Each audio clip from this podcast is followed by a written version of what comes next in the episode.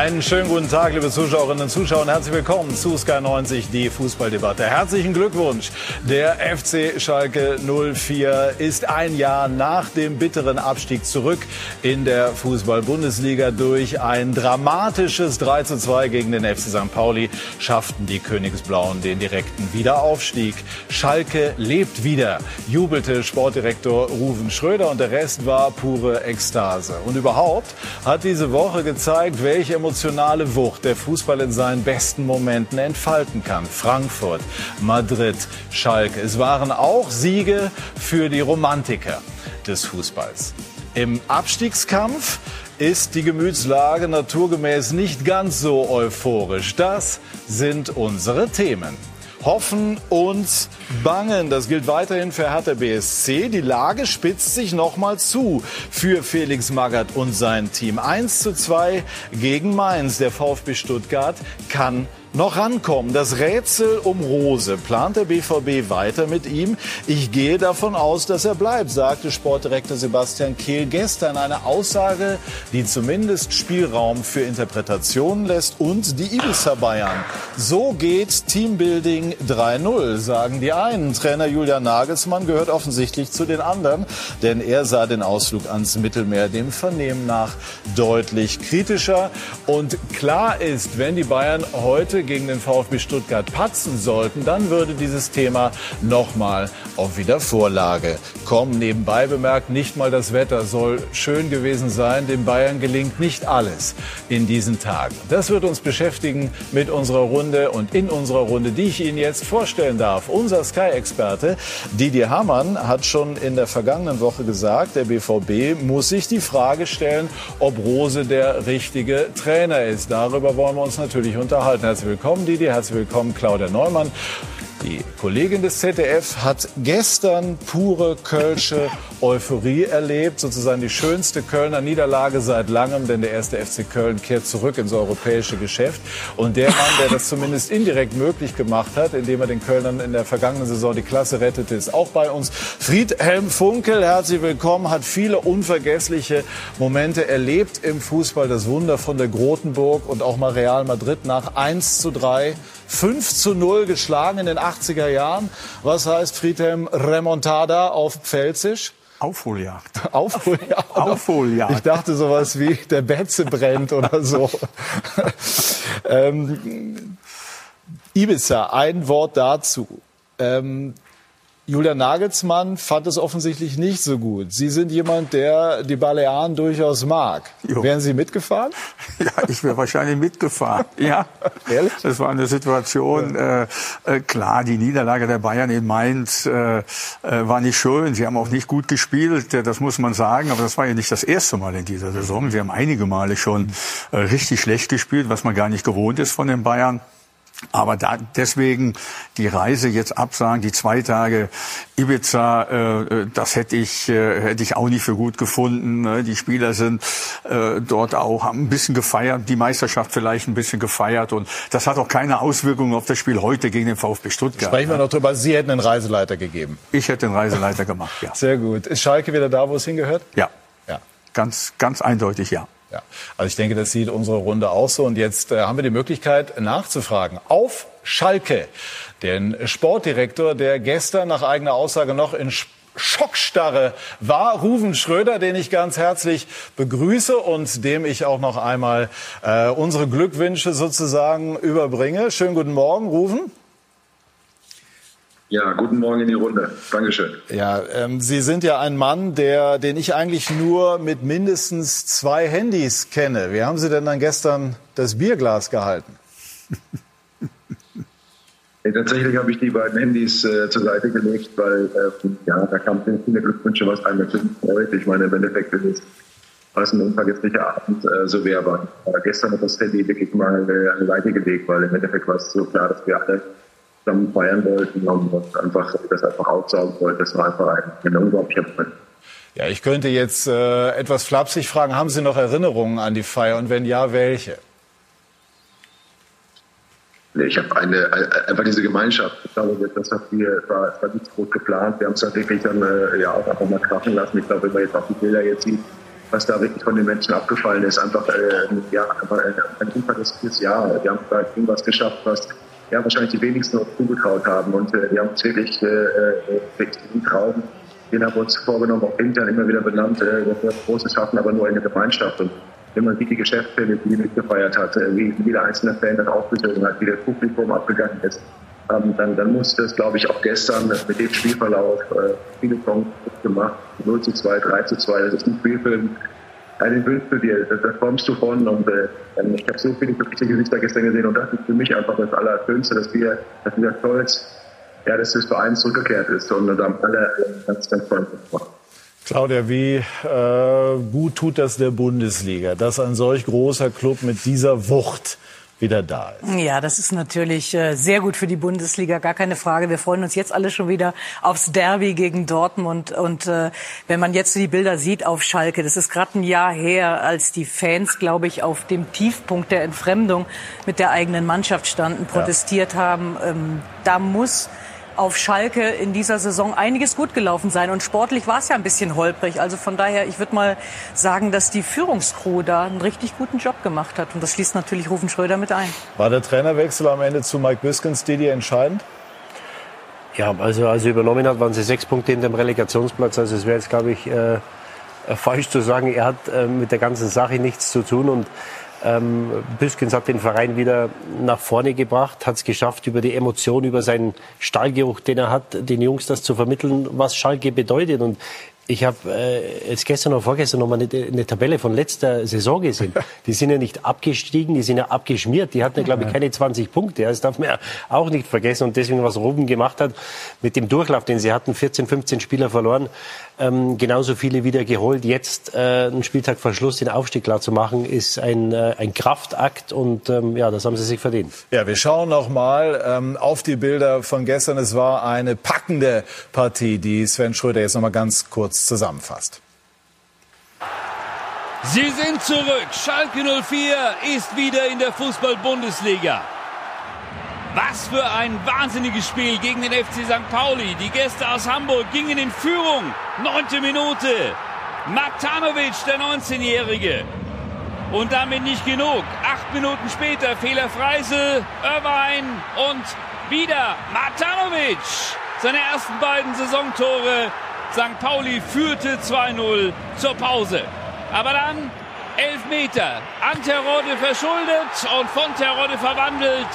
Sekunden nach Wiederbeginn Schalke wieder da. 1 zu 2. Und sie legt nach. Terodde. 71. Minute. Der Ausgleich. Ein Tor fehlte noch zum Aufstieg. Und dann in der 78. Minute Salazar. Der Treffer zum Wahnsinn. Schalke wieder in der Bundesliga. UEFA Cup war Geschichte, aber ich glaube, das, was wir heute erreicht haben, war so wichtig. Überleg mal, was hier in den letzten zwei Jahren los war. Gewinnst, keine Ahnung, 30 Spiele nicht, steigst sang- und klanglos ab, hast keine Mannschaft. Ähm, und dann entwickelt sich da so ein Haufen, wo jeder bereit ist, für den anderen zu laufen, Gas zu geben. Und da muss ich sagen, die Jungs haben verdient. Und wenn ich einen Hut auf hätte, würde ich den jetzt ziehen. er wirkt ja noch, Friedhelm, ganz überwältigt. Ich kenne ja. Mike Biskins auch lange. Welchen Eindruck hatten Sie jetzt? Ja, das ist eine Riesenlast von Mike, von allen Verantwortlichen wahrscheinlich abgefallen. Ja, das muss man einfach sagen. Äh, äh, nach der katastrophalen letzten Saison äh, ähm, ist der FC Schalke 04 gerade in den letzten Wochen nach dem Trainerwechsel ähm, besser in die Spur gekommen. Ich glaube, ganz wichtig war der Systemwechsel, ja, dass sie von Dreier auf Viererkette umgestellt haben. Also das ist aus Trainersicht, aus meiner Sicht ganz entscheidend gewesen. Das hat der mhm. Mannschaft sehr, sehr gut getan und sie haben seitdem ja, glaube ich, nur ein oder zwei Spiele verloren. Den Rest haben sie gewonnen. Und äh, was dort äh, geleistet worden ist äh, in dem abgelaufenen Jahr äh, an Neuverpflichtungen, die, die, die, die geholt worden sind, was rufen dort. Äh, Peter Knebel darf man mit Sicherheit auch nicht vergessen, den Vorstandsvorsitzenden, der ja auch eine gute Arbeit gemacht hat, das gesamte Trainerteam, dass er jetzt äh, vor ein paar Wochen nochmal verstärkt worden ist äh, durch, durch Peter Hermann, der mit seiner Erfahrung ja auch sehr, sehr viel noch eingebracht hat. Also das ist schon äh, erstaunlich, äh, dass, die, dass die Schalker das noch äh, so hingekriegt recht haben. Das freut mich natürlich auch. Und wir haben es ja in der Runde schon gesagt, äh, Schalke gehört in die erste Fußball-Bundesliga. Und jetzt kommt wieder Rufen, viel, viel Arbeit auf dich zu. da sprechen wir gleich drüber. Rufen Schröder, hatten Sie zwischendurch in der Phase auch rund um den Trainerwechsel mal Sorge, dass es nicht klappen könnte? Ja, also ich glaube, ähm, in dieser zweiten Liga bei uns nach diesem letzten Jahr mit vielen wieder neuen Verpflichtungen, die wir auch hatten, oder den generellen Umbau, hast du vollkommen klar, dass man da auch äh, nichts 100% planen kann. Aber der Glaube war halt immer bis zum Schluss auch da, weil wir einfach so eine innere Kraft auch hatten. Wir waren überzeugt, auch von der Qualität äh, auch des Kaders und jedes, jedes Einzelnen. Ich glaube einfach, dass das, dieser Glaube einfach, der hat uns wirklich so, so, so getragen und auch nach innen. Wir haben auch geschafft, auf dem Umfeld eine gewisse Ruhe zu erzeugen und alle auch mitzunehmen auf unserem Weg. Und ich glaube, das, das ist so, wir waren immer transparent. Wir haben gesagt, wir haben uns nichts vorgemacht. Äh, wir haben gesagt, wenn die Spiele nicht gut waren, dann waren wir auch nicht gut. Und wenn die Spiele gut waren, kann man es auch benennen. Ich glaube, diese Transparenz äh, hat uns gut getan, uns nichts vorzumachen und vor allen Dingen auch immer so eine Sachlichkeit zu behalten. Bei aller Emotionen, weil das Umfeld Schalke ist emotional, das hat man gestern wieder gesehen, aber wir haben versucht immer, das, das, das Glas halb voll zu bekommen. Und von daher war es wichtig, glaube ich, dass, dass der Glaube da war. Natürlich brauchst du Schlüsselmomente. Ich glaube, wir hatten das eine oder andere Spiel, äh, was auf der Kippe stand, was wir dann auch, äh, dann auch gewonnen haben. Und das äh, stärkt den Glauben natürlich. Also man kann im Endeffekt sagen, ja, der Glaube war da. Ähm, ja, der hat uns gezogen, Gott.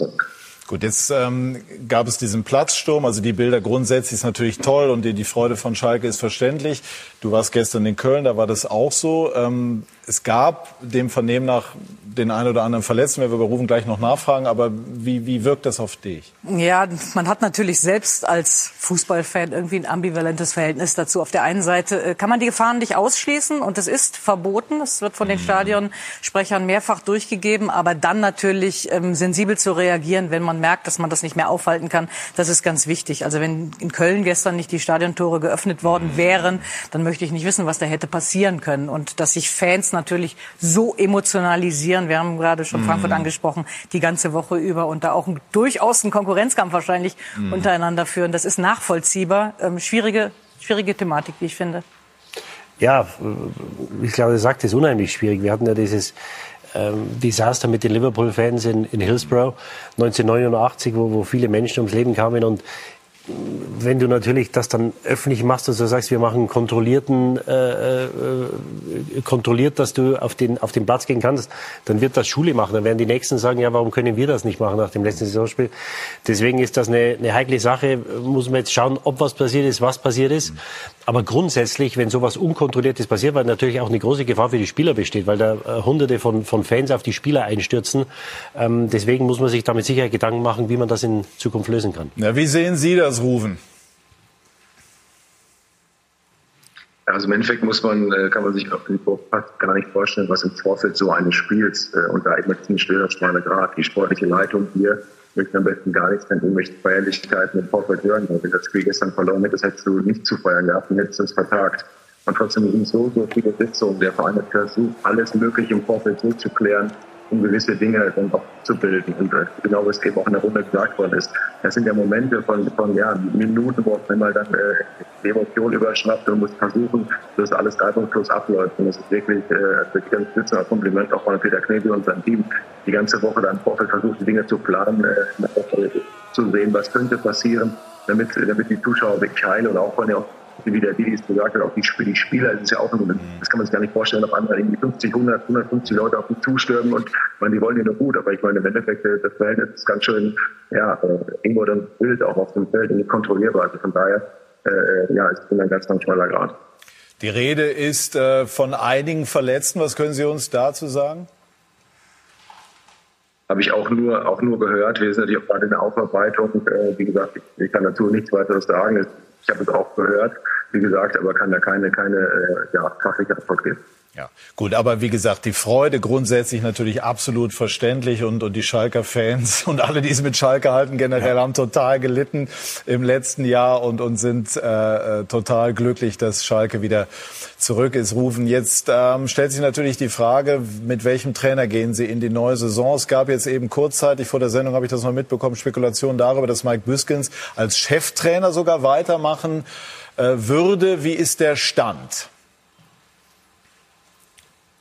Ja, das habe ich jetzt auch, ich habe so auch mitbekommen, habe ich ein bisschen verwundert, weil die, glaube ich, von Anfang an, äh, glaube ich, die Verhältnisse klar hatten. Und erstmal wir super froh und Kompliment an Bojo, dass er, das wirklich übernommen hat. Und es war von Anfang an klar, dass der Bojo äh, ein Interimstrainer ist, äh, der uns äh, zu unserem Traum äh, jetzt geführt hat. Vollkommen klar, dass der, dass der Bojo im Trainerteam bleibt, auf der Bank auch sitzen wird, aber nicht als äh, Hauptbank, der wirkliche Cheftrainer. Das war von Anfang an klar, war auch eine, eine große Bitte, das auch klarzustellen. Und es war auch klar, deswegen wir werden mit einem neuen Trainer in die Saison gehen und äh, ja, kann gehen wir was. Gibt es denn schon einen heißen Kandidaten, der es dann wird? Sagen Sie nicht, ich gehe davon also, aus. Wenn wir jetzt keinen heißen Kandidaten, wenn wir, wenn wir jetzt keinen heißen Kandidaten hätten, dann wäre es, glaube ich, äh, schlecht ja. von, der, von der Planung her. Aber wir werden uns da wirklich auch Zeit, wenn in aller Ruhe die Dinge dann auch äh, besprechen, denn man hat es gemerkt, äh, Schalke funktioniert als Team, Schalke funktioniert einfach als Einheit. Äh, der, der, Trainer muss passen äh, auf Schalke und von da aus äh, werden wir eine sehr, sehr gute Lösung finden. Ja. Ähm, ich habe mir sagen lassen, dass äh, Dimitrios Gramotzis, der Vorgänger von Mike Büskens, durch den äh, Aufstieg oder dass sich dessen Vertrag durch den Aufstieg verlängert haben soll. Stimmt das? Jawohl. Heißt was für Schalke? Das, das, das, das ist noch Jahr Vertrag. Also von daher, auch da nochmal, Rondibi nochmal auf den Tag. Der ist auch ein Teil des Aufstiegs, ganz, ganz klar. Darf man nicht vergessen, auch mit seinem Trainerteam, wie gesagt. Äh, wir haben diese Reise begonnen, ähm, auch da unter wirklich schwersten Bedingungen. Im letzten Jahr, wie jetzt auch gesagt, hatten 50 Bewegungen innerhalb von zwei Perioden. Wir haben komplett neues Team zusammengestellt und da, gilt auch der Druck an Dimi, der die Gruppe akzeptiert hat. Wer weiß, wie schwierig das ist, ne, wenn, wenn das Team komplett neu zusammengestellt worden ist. Also von daher äh, auch da, Dimi hat den Vertrag jetzt auch äh, verlängert durch den Aufstieg. Das ist genau so, wie es ist. Äh, gebührt auch der Dank und äh, wir werden in den nächsten Wochen zeigen. Wird Rufen Schröder jetzt wieder so wirbeln, wie er das in der vergangenen Saison gesagt hat? Sie haben das ja eben schon mal äh, so in sein Aufgabenheft geschrieben. Friedhelm. Ja, ich glaube schon. Ich, äh, äh ich glaube, ja, ich habe Rufen sehr, sehr aufmerksam äh, zugehört. Und äh, nein, er hat natürlich jetzt jede Menge Arbeit vor sich, aber er hat ja äh, äh, auch in Mainz sehr, sehr erfolgreich gearbeitet, hat äh, gute Transfers gemacht, äh, hat äh, Mainz äh, immer wieder äh, auch in der Liga gehalten, in den Vorbereitungen der, der, äh, der Kaderplanungen und so weiter. Und das wird er auch in Schalke machen. Ne? Äh, Schalke hat erstmal eine gute Mannschaft, glaube ich. Das ist auch wichtig, dass du jetzt nicht nochmal 16, 17, 18 neue Spieler brauchst, sondern dass du punktuell versuchst, die Mannschaft äh, zu verstärken. Und äh, da ist er der richtige Mann. Und äh, deswegen mache ich mir um Schalke im nächsten Jahr keine Sorgen. Bleiben denn die Schlüsselspieler allen voran Terodde, Rufen Schröder? Also Simon bleibt auf jeden Fall, aber Peter äh, vollkommen recht. Ich glaube, es kommen wirklich äh, extrem harte Wochen auf uns zu, weil ich glaube, bei aller Euphorie, die wir jetzt wirklich haben, das musst du auch zulassen, ne, dass wir wieder, wieder äh, back in Bundesliga sind. Aber eins ist auch klar, äh, nächstes Jahr äh, unfassbar schwerer Wettbewerb. Äh, wir müssen uns äh, sicherlich äh, deutlich auch nochmal verstärken. Ich das ist vollkommen klar und ich glaube, die Erwartungshaltung sollte von auch klar sein, dass es auch da in dem Step nur um den geht. Und auch das Budget, klar, geht nach oben, aber auch nicht so extrem hoch, dass, dass wir irgendwie ähm, sofort irgendwie träumen können. Und das ist wichtig sein, dass wir die Dinge einschätzen, ne, dass wir hart arbeiten, dass wir die richtigen Transfers auch wieder tätigen und dann wieder in den Team Spirit kommen. Alles andere dann mit der Wucht der Felddienst Arena, dann, dann können wir echt einiges schaffen. Und das wird wichtig sein, ordentlich und transparenter hinzugehen und nicht umzuspielen. Abschließend rufen Sie sind jetzt, glaube ich, gerade aus der, aus der Halbzeitpause oder während der Halbzeitpause des U17-Finals zu uns geeilt. Schalke gegen genau. Stuttgart, wie steht's und wie ist das Spiel? Ja, auf dem Weg dahin äh, stand es noch 0-0. Ich weiß jetzt nicht, wie es genau steht, aber in der frischen Fußball. Also wie gesagt, ähm, ganz, ganz tolle Jungs da unterwegs, tolle Kulisse im, im alten, alten ehrwürdigen Parkstadion. Beide Mannschaften die reißen es richtig ab und äh, diese tolle Kulisse macht Spaß. Sehr schön. Dann sage ich nochmal herzlichen Glückwunsch. Genießen Sie jetzt die nächsten Tage. Die Arbeit kommt ja von ganz allein. Dankeschön, Rufen Schröder. Und ähm, nationaler Spitzenfußball ähm, der Junioren auch bei Sky ähm, zu sehen. Also äh, Schalke auf einem guten Weg und äh, wer geht mit hoch, damit wir das einmal kurz abgeschlossen haben. Werder spielt heute noch, der HSV in der Relegation. Ja, äh, Felix Magath erwartet ja den HSV ja. in der Relegation. Das hätte natürlich einen ja. gewissen Charme, wenn man da, wenn ja. es zu diesem Duell kommt. Ähm, ja, ich würde mich schon auch freuen, wenn der HSV auf jeden Fall zumindest äh, die Chance noch hat, um reinzukommen. Ja, nach dem Stolperer letzte Woche, ich glaube, die Bremer machen das klar. In den letzten beiden Spielen brauchen vier Punkte. Ich glaube, die holen sie. Und in der Relegation HSV gegen Stuttgart. Ja, ich äh, sehe es genauso, dass äh, die Bremer die vier Punkte, die sie holen müssen, äh, auch holen werden.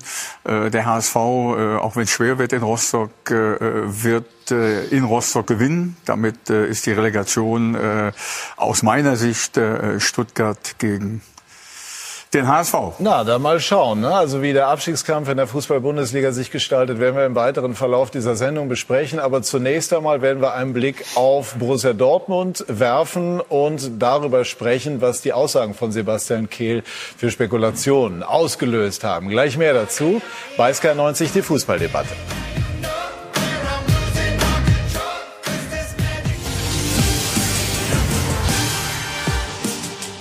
Wir sind zurück bei SK90, die Fußballdebatte und sprechen über Borussia Dortmund. Wir dürfen die Saison nicht rosa-rot malen, hat Marco Rose gesagt unter der Woche. War insgesamt erfreulich selbstkritisch und äh, insgesamt ist die Situation beim BVB so, dass man sich eben überlegt, wie viel äh, hat der Kader mit dem Abschneiden zu tun, was hat der Trainer damit zu tun.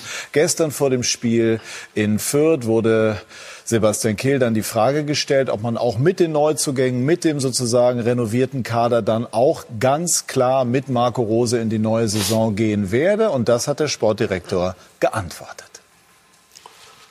Marco Rose wird in der neuen Saison diesen Kader anleiten als Trainer des BVB. Davon gehe ich heute noch aus. Sie gehen aus davon oder sind Sie sicher? Davon gehe ich aus. Okay. Was soll ich euch dazu sagen? Ihr versucht jetzt wieder aus irgendwelchen Dingen irgendwas äh, zu zaubern. Ähm, am Ende äh, die Aussage steht ja so. Äh, ja, bitte nicht versuchen, jetzt äh, mich und mein Sportdirektor, äh, ich und Sebastian Kehl und Michael Zorg und Aki Watzke, wir äh, arbeiten relativ vertrauensvoll zusammen, nicht relativ, sondern sehr vertrauensvoll zusammen. Und es ist Fußball. Und es gibt Leute, ähm, die sagen möglicherweise, dass ich nicht der, der Richtige bin. Und es gibt viele Leute, ähm, die sagen, dass der Weg und die Umstände die Saison ähm, äh, so äh, schwierig, wie sie waren. Ne? Das ist ja, das nehmt ihr ja dann auch relativ selten auf. Ich bin nächstes Jahr noch Trainer von, äh, von Borussia Dortmund und ich freue mich sehr drauf, weil ich ein hervorragendes Verhältnis äh, zu meiner Mannschaft habe, weil ich Dinge auf den Weg bringen möchte. Und äh, Sebastian Kehl, der bei den Kollegen des Doppelpass zu Gast ist äh, zur Stunde, hat dort eingangs gesagt, er plane die Saison definitiv mit Marco Rose. Er habe sich da gestern unglücklich ausgedrückt. Also das ist so die Gesamtgemengelage. Dennoch jetzt mal so der Eindruck äh, von dem, was er gesagt hat. Einfach unglücklich formuliert oder unbewusst doch etwas mehr verraten als geplant? Ja, das ist die große Frage. Ich tendiere zu letzterem tatsächlich. Ähm, ich meine, dass man nach der Saison in Dortmund, auch wenn die Vizemeister Meisterschaft ziemlich relaxed dann am Ende war. Das, da ist man ja schon dran gewöhnt, aber trotzdem äh, jeden Stein umdrehen muss. Man kann nicht zufrieden sein mit dieser Saison, schon gar nicht in der Champions League. Ähm, das ist ja der Anspruch und es ist ja auch deutlich geworden, ähm, dass es immer dann, wenn, wenn man glaubte, Dortmund ist wieder dran oder hat eine Chance, wieder ranzukommen, dass es dann ähm, schiefgelaufen ist und dass man sich darüber dann Gedanken in, in, im, im Gesamtkontext macht, finde ich völlig legitim, ja. finde ich professionell. Mhm. Dennoch ähm, glaube ich, dass auch ähm, Sebastian Kehl da so ein bisschen ähm, ähm, ins Fettnäpfchen getreten ist bei einem guten Fragesteller. ja, ich sehe das, ich, ich sehe das genauso. Ähm, dass äh, Borussia Dortmund in dieser Saison äh, oft enttäuscht hat, äh, gerade äh, in der Champions League äh, oder in der Euroleague oder im DFB-Pokal. Das steht äh, wirklich außer Frage. Und die Verantwortlichen äh, gehen jetzt auch mal endlich dahin, sage ich mal, auch die Mannschaft mal zu verändern. Mhm. Es waren ja in den letzten Jahren einige Trainer da, die es immer über Phasen geschafft haben, dass toller Fußball gespielt worden ist, dass man Dritter oder Zweiter, Zweiter immer wieder geworden ist, aber man hat letztendlich nicht den Sprung geschafft, an die Bayern heranzukommen. In dieser Saison hätte man schaffen können. Mhm. Ja, weil die Bayern äh, ja nur doch einige Male geschwächt ja, aber haben. wie viel hat der Trainer dann damit zu tun? Ja, der Trainer hat auf jeden Fall damit zu tun, aber ich möchte die Mannschaft nicht äh, äh außen vor lassen. Die Mannschaft äh, ist, äh, sind, äh, das sind die Aber bleiben wir mal kurz bei der Aussage. Wenn Sie jetzt Marco Rose wären und hören jetzt diese Aussage, also wohlgemerkt, wir, wir bleiben ganz entspannt, wir wollen das jetzt auch nicht überdrehen, aber es ist eben so im Fußball und auch in der Politik heißt die Aussage, ich gehe davon aus, im Regelfall, so kenne ich das, du auch und, und alle alle wissen das, da ist noch ein Türchen offen. Und Kehl ist erfahren genug, um das zu wissen. eigentlich. Heißt also die Interpretation, dass da Spielraum ist, ist durchaus zulässig, ohne dass wir jetzt in große Hysterie verfallen. Wenn Sie jetzt Trainer äh, oder an Roses Stelle gewesen wären und Ihnen wäre das zugetragen worden, was, äh, wie hätten Sie das gefunden? Ich hätte genauso geantwortet wie Marco. Ja. Er hat äh, äh, in dem Wissen, in dem Wissen, dass er im nächsten Jahr noch Trainer ist. Und das hat der, äh, das hat Aki Watzke, äh, äh, Aki Watzke ihm gesagt, das hat Michael Zorc gesagt, das hat Sebastian Kehl gesagt. Das sind die Dinge, die ich aus Dortmund höre. Hätte ich genauso reagiert. Und äh, äh, dass diese Aussage unglücklich war, hat Sebastian ja heute, du hast es eben gesagt, äh, auch, äh, auch klargestellt. Und deswegen äh, glaube ich äh, ganz fest, dass Marco auch im nächsten Jahr mit der neuen Mannschaft, die wollen ja noch einige Spieler mhm. holen, in die neue Saison geht, dass der Druck dann natürlich immens ist bei Borussia. Ich glaube, da brauchen wir nicht drüber zu reden. Das weiß Marco auch. Aber wenn er an der ein oder anderen Stelle ein paar andere Spieler in der Mannschaft hat, ist die Möglichkeit da, vielleicht über einen längeren Zeitraum über einen längeren Zeitraum konstant gute Leistungen abzurufen und nicht immer diese Einbrüche zu haben. Ja, das, das Interview war ja äh, vor dem Spiel und Sie haben letzte Woche gegen Aufsteiger verloren zu Hause hätten sie gestern wieder verloren. Ich glaube schon, dass dann die Diskussion nochmal hochgekommen wäre. Und ich könnte mir vorstellen, dass es unterschiedliche Meinungen gibt in der Führungsetage bei Borussia Dortmund, was den Trainer anbetrifft. Was mir jetzt gefallen hat nach dem Spiel, als er angesprochen wurde, war dieser Schulterschluss mit der Vereinsführung, weil das hatten wir ja auch nicht. Und, und früher haben wir es gerade gesagt, das erste Mal jetzt wird die Mannschaft versucht oder die Mannschaft wird verändert. Man hätte viel früher dort die ja. Mannschaft in die Verantwortung nehmen müssen. Und dieser Schulterschluss, wo Marco Rose sagt, ich habe ein gutes Verhältnis zum Sportdirektor, zu Aki Watzke und zu allen anderen, ich werde nächstes Jahr Trainer sein, das hätte man vielleicht etwas offensiver auch kommunizieren müssen, dass man der Mannschaft mal das Alibi nimmt. Ja, weil das ist eine Mannschaft, die letztes Jahr den Trainer entlassen hat. Die Mannschaft wollte den Trainer nicht mehr und dadurch wurde Edin Terzic eingesetzt durch die Tatsache, dass Terzic am Saisonanfang behalten wurde, äh, gab es äh, immer wieder diese Spekulation oder diese, für mich lag diese, diese dunkle Wolke, Terzic hing das ganze Jahr, die ganze Saison über Marco Rose und deswegen wurden keine, ähm, kein Fundament geschaffen, um ihm die Möglichkeit zu geben, erfolgreich zu arbeiten. Das wird sich nächstes Jahr nicht ändern, wenn er Trainer ist. Nur, ich glaube, nächstes Jahr haben sie eine Innenverteidigung, wenn Schlotterbeck und Süle jetzt kommen, wenn sie noch einen Sechser dazu holen, du hast Adiemi, dieser ganze Haaland-Zirkus wird vorbei sein, wenn er den Verein verlässt. Also ich glaube, dass sie nächstes Jahr eine bessere Mannschaft haben werden, auch ohne, ohne Haaland, wie dieses Jahr. Nur, sie müssen von Anfang an diese Einheit und Einigkeit, müssen sie ja auch nach außen verkaufen, weil die Mannschaft wurde viel zu lange geschützt. Und das ist wahrscheinlich auch etwas, was Rosi gelernt hat dieses Jahr, dass er sich viel zu oft für Nichtleistungen vor die Mannschaft gestellt hat. Mhm. Didi, Sie haben selber die Frage aufgeworfen, ob Rose der Richtige sei. Wie beantworten Sie die denn? Ja, das müssen, das müssen die Dortmunder beantworten. Ich kann die Frage nicht beantworten. Äh, sie haben in, jetzt mit gestern mit in 45 Pflichtspielen haben sie 15 verloren. Das heißt, sie haben jedes dritte Spiel haben sie verloren. Es, äh, man hat die ersten beiden Spiele in der Champions League gewonnen, ist dann in einer Gruppe mit mit Sporting und Ajax ausgeschieden, die dann mehr oder weniger sang- und klanglos in der Runde der letzten 16 ausgeschieden sind. Dann hieß es, wir müssen die Europa League holen. Erste Runde raus, dann verlierst du gegen St. Pauli. Die Frage ist, was der Anspruch ist, ja. Und, und Michael Zorg hat was gesagt äh, letzte Woche, dass er sagt, wir, es kann sein, dass wir an dieser Erwartungshaltung zerbrechen, dass jeder immer denkt, wir sind die Bayernjäger. Sie müssen nicht immer die Jagd auf, äh, aufrufen. Aber sie müssen natürlich schon schauen, als zweite Kraft in Deutschland, dass sie in Bayern auf den Zahn fühlen. Aber wir müssen ja schauen, was mit Sporting ist. Ajax, St. Pauli, die haben einen Bruchteil des Spieleretats, den die Dortmunder haben. Und du darfst das eine nicht mit dem anderen äh, ver, ver, vermixen, mhm. weil das eine ist die eine Sache, die Liga mit den Bayern, mhm. und das andere ist die andere. Und ich weiß nicht, wie die Ansprüche sind, aber dass das, was sie dieses Jahr geleistet haben, dass das für die Ansprüche von Borussia Dortmund nicht genug sein kann, ich glaube, da sind wir uns alle einig. Bekommt man denn die Diskussion wieder eingefangen? Also Kehl versucht das jetzt, ist ja klar, aber es auf der anderen Seite steht irgendwie im Raum, dass möglicherweise das Vertrauen eben nicht zu 100 Prozent da ist. Es sind ja drei Dinge im Prinzip, die jetzt zu dieser Diskussion beitragen. Das ist in der Tat, wie Didi angesprochen hat, der Beginn. Rose kommt aus einer schwachen Rückrunde Gladbach mit dem Malus. Terzic holt noch den Pokal. Also diese Unruhe war da schon mal da. Dann die, ja, ich sag mal, Unwucht des Kaders, vor allen Dingen im Defensivbereich und auf den Außen. Viele, viele Verletzungen kommt mhm, dazu. Ja. Und die ewige, ähm, ich sag mal, Mentalitäts- und Charakterdebatte. Immer wieder, wenn es drauf ankam, ähm, das wurde ja auch immer versucht, so ein bisschen Mäntelchen drum. Nee, Charakter ist da. Charakter will mhm. man sowieso keinem Spieler abstreiten, um mhm. Gottes Willen, das kann man nicht. Aber ähm, es ist dann dieses, was die Bayern halt äh, in besten Phasen mir san mir nennen mhm. oder was Real Madrid gerade so eindrucksvoll ja. zeigt, ähm, wenn es drauf ankommt, eben da zu sein. Und diese ganze Melange, ich meine, das ist das Normalste mhm. von der Welt, dass sich jetzt alle in der Verantwortung des BVB aber sehr viel Zeit und sehr viel ähm, ähm, ja, Expertise nehmen, diese Analyse zu, zu machen, um im nächsten Jahr nicht mit den gleichen Problemen konfrontiert zu sein. Ja. Ja, es gibt ja durchaus auch, also man kann sehr gute Argumente finden, Rose diese neue Saison zu geben. Das ist ja ganz klar. Man könnte aber auch auf der anderen Seite sagen, gut, also sie stellen jetzt die Mannschaft äh, neu auf in Teilen. Innenverteidigung, Adeyemi hat Kehl gestern also auch im Prinzip naja, also deutliche Fortschritte nochmal bestätigt. Möglicherweise kommt auch noch ein Sechser, wobei sie dafür, glaube ich, auch erst verkaufen müssen, weil das Geld nicht so das und so weiter. Und dann könnte man auf der anderen Seite auch argumentieren, dann macht es Sinn, diesen Neuanfang auch durch einen neuen Trainer begleiten zu lassen. Wird diese Überlegung möglicherweise im Club auch angestellt werden, ohne dass man damit Rose zu nahe tritt? Ja, ich, ich, ich glaube nicht, dass es da möglicherweise Unstimmigkeiten gibt, äh, so wie Didi in den Raum gestellt hat.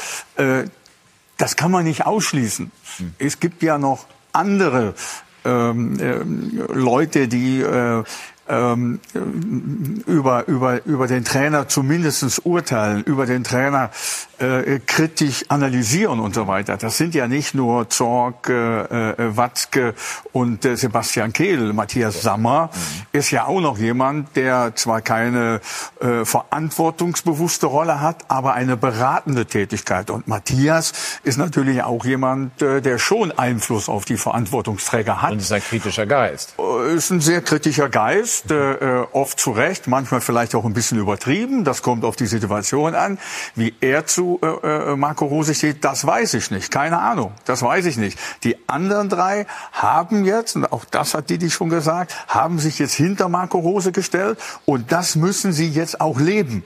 Das müssen sie leben, dass die Mannschaft einfach keine Ausreden mehr hat. Strahlt Marco Rose die 100-prozentige Überzeugung aus, in Dortmund erfolgreich zu sein?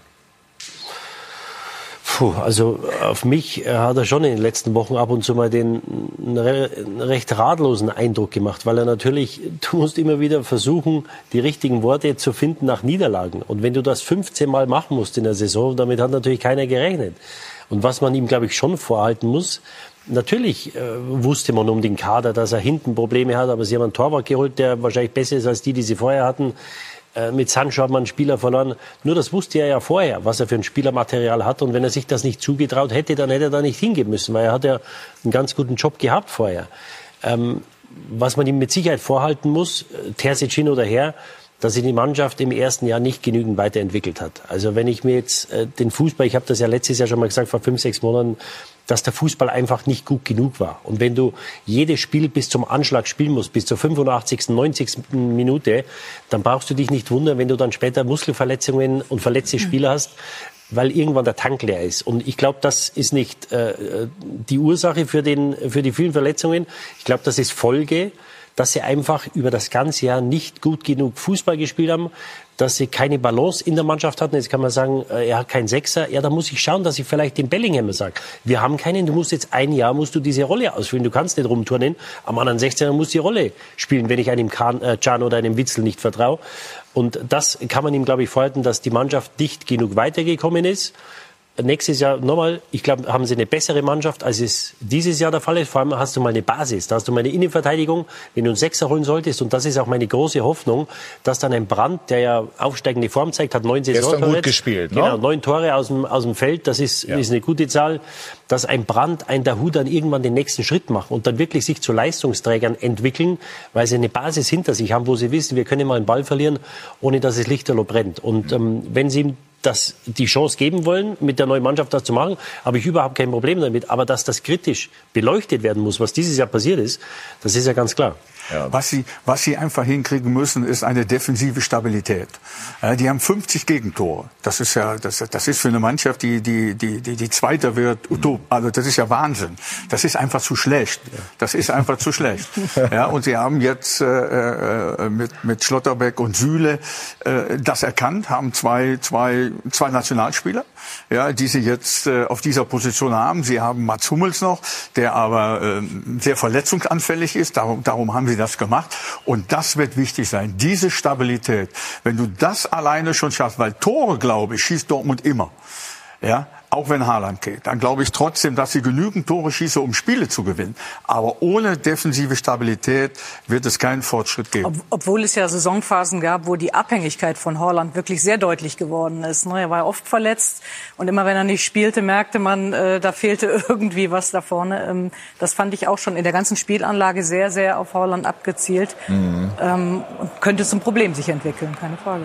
Gut, sicher, also jetzt in dieser Woche verbietet es sich, glaube ich, da weitere Spekulationen anzustellen. Der Berater von Haaland ist verstorben, war eine enge Bezugsperson. Insofern äh, ist es jetzt, glaube ich, äh, nicht der richtige Zeitpunkt, die, die Haaland-Debatte zu führen. Grundsätzlich ist es sicherlich so, dass sie entschieden werden muss, so oder so. Also damit äh, ja. dieses Thema für die Dortmunder dann in gewisser Form vom Tisch ist. Wenn man einfach nach vorne blickt, Claudia, kann man, ähm, gibt es viele, die folgende These aufstellen, die Dortmunder müssen, um mehr Kontinuität reinzubekommen, auch mehr Spieler holen, die sich auch über eine längere Zeit zu diesem Verein bekennen, also keine Ausstiegsklauseln und so weiter. Ist da was dran? Ja, aber das gilt ja eigentlich für alle Vereine. Mhm. Auch da hat sich der Fußball sehr verändert. Ja. Das müssen wir einfach ähm, ähm, festhalten.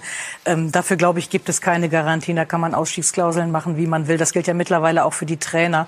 Und wenn wir so viel über die Trainer reden, finde ich, gehört zu so einer Debatte auch es, Friedhelm Funke wird es mir hoffentlich äh, nachsehen, aber im modernen Fußball jetzt, es ist eine unglaublich komplexe Aufgabe geworden. Noch, noch viel zusätzliche Anforderungen an den Fußballtrainer heute. Ich glaube, das ist ein eine echte Monsteraufgabe ähm, und, und dass man die auch immer nur für einen gewissen Zeitraum ähm, in einem Verein ausführen kann, ist für mich auch relativ klar. Du sollst auf der einen Seite ein Spiel entwickeln, eine Spielidee entwickeln, du musst das ganze Gefüge zusammenhalten.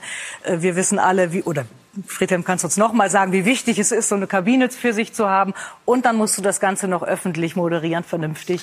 Genau. Das ist schon. Und dann ähm, kommen noch die Fragesteller. Ne? ja. aber, das, aber, das, Problem, das Problem der Dortmunder äh, ist ja nicht Dembele oder, oder Sancho, die für kleines ja. Geld kommen und für großes Geld gehen. Ähm, das Problem sind ja die, die schon lange da sind und einfach die Leistung nicht bringen. Und wenn ich schaue, was ein Schulz gekostet hat, ein, ein Hazard gekostet hat, Dahu, Brand ist immer noch äh, die Frage offen, ob er, ob er der Spieler sein kann oder wird, den sie, den sie gedacht haben, dass sie ihn kaufen. Ähm, das, das sind die Sachen. Und wenn du einen jungen Spieler holst für 10 Millionen, verkaufst ihn ein Jahr später für 120, ähm, dann wird sich keiner beschweren. Ja, das, das, äh, das hat ja auch immer wieder ausgezeichnet. Das hat ihnen ja auch die finanziellen Möglichkeiten gegeben, zum Beispiel in Haaland zu holen. Und, mhm. und deswegen, das sollen sie sich weiter beibehalten. Wenn sie Junge haben können, die talentiert sind, wenn die dann eine Ausstiegsklausel haben, für was auch immer, ähm, dann ist das, glaube ich, ähm, in der heutigen Zeit äh, unabdingbar. Das musst du machen. Ja, du kannst die Spieler, wenn die Engländer so viel Geld oder so viel mehr Geld haben als wir, dann, dann, dann gibt's einfach, äh, dann kannst du die Spieler nicht halten. Mhm. Ähm, sie müssen wieder mehr Spieler holen, die kommen und direkt funktionieren. Und da hatten sie in den letzten Jahren einfach zu viele, bei denen das nicht der Fall war. Gut, ich glaube, dann haben wir das äh, an diesem Punkt ausreichend gewürdigt und sprechen gleich über den FC Bayern München. Ibiza, das weiß nicht nur Friedhelm Funkel, das ist ein schönes Reiseziel, aber es muss auch der Zeitpunkt äh, passen. Gleich werden wir uns darüber unterhalten, ob die Bayern da mit ihrem Trip richtig gelegen haben zeitlich. Bei Sky 90, die Fußballdebatte.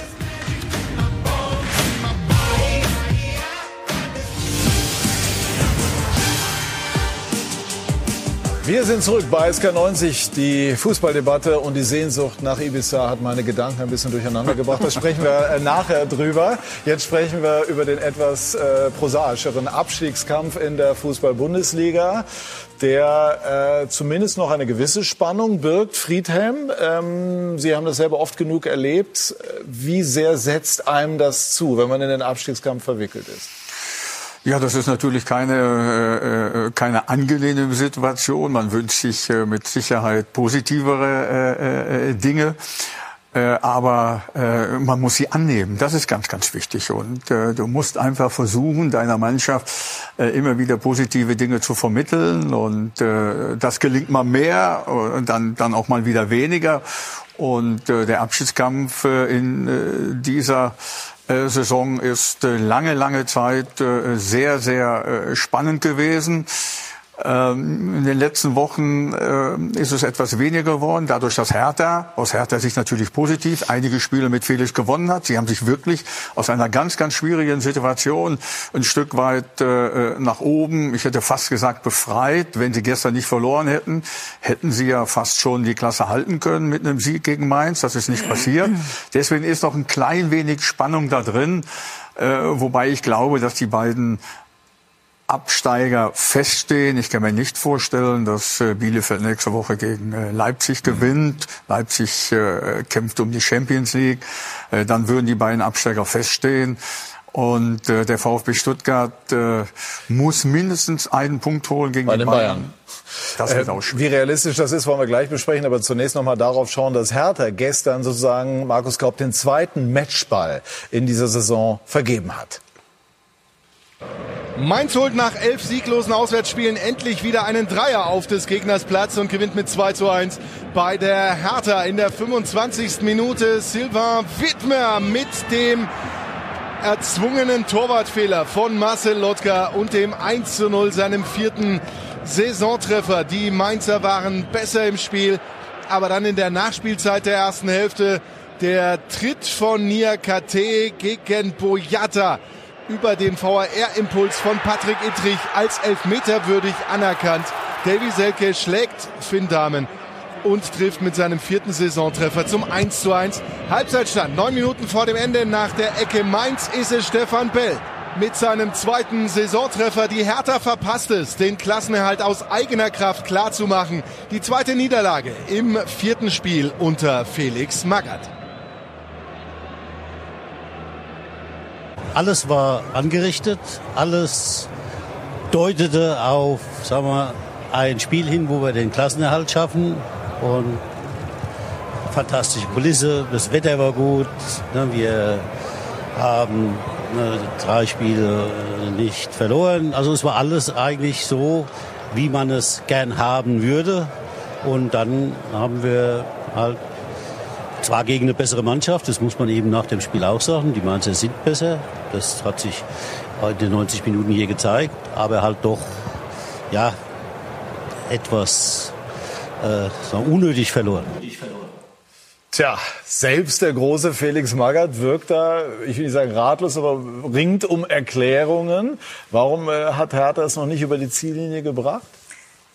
Ja, vielleicht ist der Trainerwechselimpuls äh, auch schon wieder verpufft, der in, in dem Moment dann war, als Felix Magath reingekommen ist. Aber ähm, Hertha hat die Saison ja jetzt nicht am Schluss mies dargestellt, sondern schon die ganze Saison irgendwo ähm, ähm, nicht performt und, und, und schlecht, schlecht abgeliefert. Von daher ist es ein Problem. Ne? Also das ist wird es jetzt nochmal wirklich eng? Jetzt mal angenommen, also Situation ist die, wenn wir nochmal auf die Tabelle gucken, der VfB Stuttgart spielt heute um 17.30 Uhr beim FC Bayern und wenn die äh, Schwaben dort einen Punkt holen würden, was sicherlich schwer genug wird, zumal der Felix Magath äh, unnachahmlich den Druck auf die Bayern erhöht hat, dann äh, gäbe es in der kommenden Woche tatsächlich so, so ein echtes Finale. Dann hätte der VfB Stuttgart die Chance zu Hause gegen Köln mit einem Sieg äh, Hertha noch einzuholen für den Fall, dass Hertha in Dortmund verlieren so, sollte. So, und wer das jetzt alles äh, sich gemerkt hat, der ist richtig gut. Also wir halten fest, es gibt noch eine Chance für den VfB Stuttgart. Umgekehrt kann es für Hertha noch mal ja, wir sehen ja gerade die Zahlen ja. dort. Es ist natürlich rechnerisch noch möglich, aber ich wollte eigentlich noch ja. mal zum Ausdruck bringen, dass die gesamte Hertha-Saison dieses Jahr ja wieder wirklich schlecht war. Mit ja. den drei Trainern. Ähm, bei Freddy Bobic hatte man permanent den Eindruck, dass der ganz andere Themen bearbeiten muss, als sich um das Sportliche zu kümmern. Mhm. Und ähm, woran machst du das fest? Naja, da, dadurch, dass, dass, dass es eben so gelaufen ist, wie es ist und das, was sich jetzt ja vor ein paar Wochen dann sehr deutlich ähm, herauskristallisiert hat, dass zwischen Geldgeber, Investor und Vereinsführung schon lange eine, eine, eine große Kluft herrscht und dass das die Themen sind, die Berlin natürlich irgendwo lähmen, auch mhm. schon seit mhm. weit über die Saison hinaus. Mhm. Zurückblickend. Ja, also gegen die Mainzer kannst du natürlich verlieren zu Hause, auch wenn sie äh, eine katastrophale Bilanz haben äh, auswärts diese Saison. Ähm, aber ein Punkt wäre natürlich Gold wert gewesen, weil das hätte geheißen, dass die Stuttgarter heute gewinnen müssen. Also das äh, wird sie wahrscheinlich wurmen, dass sie nicht irgendwie das 1-1 über die Zeit gebracht oder gerettet haben. Ich glaube trotzdem, dass es genug äh, sein wird. Ich glaube, dass die Bayern heute die Stuttgarter schlagen. Dann werden sie auf der Couch heute den äh, Klassenerhalt äh, feiern können und dann wird sich nur noch um Bielefeld und äh, Stuttgart gehen, wer dann 16. wird. Aber er hat mit den, mit den Siegen, die er jetzt geholt hat, äh, Felix Magath in den Spielen, hat er, glaube ich, die nötigen Punkte geholt. Und ich glaube, auch wenn es natürlich bitter ist, gestern selbst in der Hand zu haben gegen eine Mannschaft, die auswärts nicht gewinnen kann, das klar zu machen, ist natürlich bitter. Aber ich glaube, dass sie genug Punkte haben. Er warnt ja sogar vor der Relegation, möglicherweise gegen den HSV. Warum äh, macht er das? Ja, ich meine, das hat er ja äh, schon gesagt, äh, kurz nachdem er angefangen hat. Hat es aber nochmal wiederholt. Er hat es mhm. nochmal wiederholt. Ähm, ja, warum, äh, warum sagt er das? Er, er will immer wieder äh, seine Spieler wachhalten und so weiter, ja, dass die Relegation immer noch möglich ist, dass man selber punkten muss und so weiter. Das haben sie es gestern nicht geschafft und äh, deswegen ist das natürlich bei ihm noch im Hinterkopf, äh, falls äh, Stuttgart die Sensation schafft, heute möglicherweise einen Punkt zu holen. Dann kann es durchaus äh, noch mal zu dieser Konstellation kommen und äh, er, er, er, er muss die Spieler auf Spannung halten. Ne, das hat er mit Sicherheit auch gestern gemacht. Ich habe die Pressekonferenz vor dem Spiel gegen Mainz gesehen. Mhm. So habe ich Felix noch nie gesehen. Inwiefern? Ja, wie impulsiv und wie gestenreich er in der Pressekonferenz darauf aufmerksam gemacht hat, äh, äh, wie wichtig dieses Spiel ist und so weiter.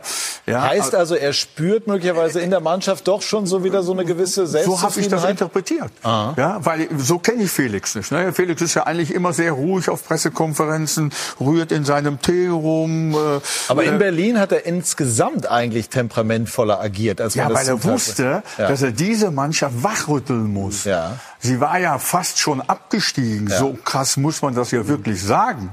Ja, ja und äh, äh, ich bin zwar Trainer, aber ich muss sagen, dieser Trainerwechsel war, glaube ich, notwendig, um neue Energie in diese Mannschaft zu bekommen, die ja auch keine einfache Mannschaft ist, mit den ganzen Umständen. Die sich gestern übrigens mit den Fans wieder versöhnt hat, das jetzt hier die, die Bilder dazu. Also das war ja diese ja, das Situation war ja auch notwendig, aber auch die Mannschaft, so Mannschaft hat auch vor zwei Wochen die richtige Reaktion gezeigt, dass sie in die Kabine gegangen ist mhm. nach einem Sieg und nicht zur Fankurve äh, gegangen ist, nachdem die im Heimspiel zuvor ja fast täglich angegriffen worden ja, ist. Gegen Union war das, ja, ja genau, genau gegen Union.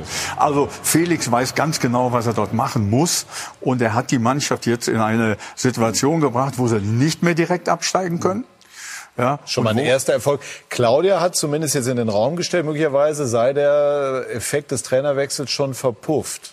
Na, ich spiele spiel natürlich auch auf den Wechsel zu Korkut hin an. Ne? Ja. Die ersten vier, fünf Spiele, da hat man auch schon gedacht, man sei über den Berg. Äh, Hertha spielt wieder offensiver. Ähm, da war man sehr froh plötzlich in mhm. Berlin und plötzlich setzte wieder diese komplett Negativserie ja. ein. Ähm, ja, von daher, glaub, diese Mannschaft ich, hat ich, natürlich ich glaub, ich, ich glaube nicht, dass der, dass der Wechsel verpufft ist, sondern dass die Mannschaft insgesamt eben noch nicht über einen längeren Zeitraum so stabil ist, wie man als Bundesligamannschaft sein muss. Mhm. Sonst wäre man nicht in diese Situation äh, äh hineingerückt. Mhm oder hineingefallen. Ja. ja. Äh, aber er hat schon einiges bewegt da und äh, er bringt die Mannschaft auch dazu, dass sie in der Liga bleibt. Und sie, und sie waren ja letztes Jahr schon fast abgestiegen. Das darf man auch nicht ja, vergessen als sie da in der äh, Corona-Quarantäne waren, als sie da zwei Wochen nicht spielen konnten, da kamen sie zurück und haben dann unter Dada haben sie zwei, drei Spiele hintereinander gewonnen, haben sie auch gerettet. Das heißt, sie waren dann letztes Jahr auch schon fast abgestiegen und deswegen weiß er natürlich, du musst die immer auf Spannung halten, so weil äh, bei mhm. gewissen Vereinen und, und der, bei der Hertha denkst du eigentlich, da ist immer von außen Druck. Nur ich glaube, bei der Hertha ist, die Leute sind so desillusioniert, was die Hertha anbetrifft, dass da in Berlin eine gewisse Gleichgültigkeit ist. Ja, dass die Leute sagen, ja gut, wenn es läuft, dann läuft's und wenn nicht, dann halt nicht. Ja. Und ich glaube, dass äh, dieses, äh, ja, dieses Phlegmatische will er aus den, aus den Spielern rauskriegen und ihnen einfach das nehmen, dieses Alibi, dass es die Leute nicht interessiert, weil sie haben eine Verantwortung, den Fans gegenüber, dem Verein gegenüber. Und deswegen hat er gewusst, von Tag eins, und deswegen hat er das auch wiederholt mit der Relegation. Und das äh, lasst die Stuttgart einen Punkt holen heute. Dann gibt's, dann ist die Chance nicht gering, dass du wirklich in der Relegation gegen Ganz kurz, hat denn Felix da Friedhelm nach Ihrer Einschätzung äh, einen guten Punkt gemacht, als er in der vergangenen Woche den Bayern indirekt vorgeworfen hat, äh, sie hätten den Wettbewerb sozusagen schon schon äh, eingestellt und äh, provoziert er damit umgekehrt die gewünschte Reaktion. Ja, das war ja schon eine provokative äh, äh, äh Aussage von ihm und äh, ähm, er hat natürlich darauf aufmerksam gemacht, dass äh, dass äh, die Bayern heute äh, eine sehr, sehr gute Leistung abliefern müssen, um das eben nicht zu rechtfertigen, was er gesagt hat. Das war schon, äh, ich glaube schon, dass das ein Stück weit äh, kalkulierbar war. Ja. Er ist ja Schachspieler und der denkt immer einige Züge voraus. Ja. Ne, und so hat er auch an das heutige Spiel gedacht. Tun ihm die Bayern denn den Gefallen? Und lassen sich äh, sozusagen zumindest indirekt davon treiben? Ich glaube, dass, ich glaube, dass die Aussage dafür nicht notwendig war. Die Bayern können oder kriegen heute die Schale im eigenen Stadion. Das Stadion ist ausverkauft. Und äh, äh, ich, ich kann mir nicht vorstellen, äh, dass Stuttgart da heute, heute einen Punkt holt. Ich kann es mir nicht vorstellen. Die Bayern werden es probieren. Aber Sie haben ja, wie Sie Friedrich vorhin gesagt hat, es waren ja viele Leistungen, die wir so von den Bayern nicht kennen. Die Bayern werden es mit Sicherheit probieren und die wollen sich natürlich mit dem Sieg von den Fans ja. verabschieden. Auf der anderen Seite steht da natürlich eine Mannschaft, äh, die da ums, um den Klassenerhalt kämpft. Aber und, wenn wir beim VfB bleiben, über die Bayern sprechen wir später noch. Ist das wirklich eine Mannschaft der VfB Stuttgart, die das ausstrahlt? Es ist eine Mannschaft, die eine gewisse Begabung hat, die aber auf mich über die Saison gesehen nicht gefestigt genug wirkt. Wie seht ihr das? Auch natürlich arg gebeutelt durch Verletzungspech, gerade ja. in der Offensive. Das hat mhm. denen schon sehr gefehlt. Ja. Wenn man das vergleicht mit der Vorsaison, wo sie so mhm. wirklich so erfrischend nach vorne gespielt haben. Ähm, ja, und sie haben es natürlich versucht und das ähm, finden wir ja auch immer alle äh, sehr toll, wenn man es zumindest probiert, mit Ruhe im Verein, ja. mit Vertrauen. Äh, Misslintat hat immer jede, jede Situation genutzt, das Vertrauen für den Trainer auszudrücken. Ähm, und man hofft ja dann irgendwo auch, dass das äh, erfolgreich ist, weil es eigentlich die charmantere und die viel smartere Lösung ist. Ähm, aber das kann natürlich auch äh, nach hinten losgehen, logischerweise. Ja, und wir wollen alle junge Spieler sehen. Es gibt nichts Schöneres wie einen Jungen zu sehen, der reinkommt und, und für, für Furore sorgt. Nur in so einer Situation kann das natürlich äh, dann auch ein Nachteil sein oder werden. Wenn du junge Spieler hast, äh, ich erinnere an das Spiel, es war glaube ich letzte Woche gegen Wolfsburg, wo sie dann wirklich sehr verkrampft waren, das 1-1 noch erzwungen haben. Aber diese Lockerheit, diese Leichtigkeit äh, ist natürlich auch der Situation geschuldet. Die haben sie im Moment nicht. Und es wurde ja viel erzählt und geschrieben über Boateng. Äh, sollten sie heute die Klasse halten, muss man sagen, dass er wirklich dann ich äh, bin jetzt auch kein großer Fan, Spieler zurückzuholen, die drei oder vier Jahre irgendwo äh, durch, durch Europa getingelt sind, gespielt haben. Nur im Nachhinein sollten sie heute die Klasse halten, die Berliner, muss man sagen, dass Boateng wahrscheinlich einen großen Anteil daran hatte. Weil Magath dahin ging ja gesagt, das ist mein Leader, das ist mein Führungsspieler. Und das ist in Stuttgart ist das halt im Moment nicht wirklich der Fall. Da hast du nicht ein, zwei erfahrene Spieler.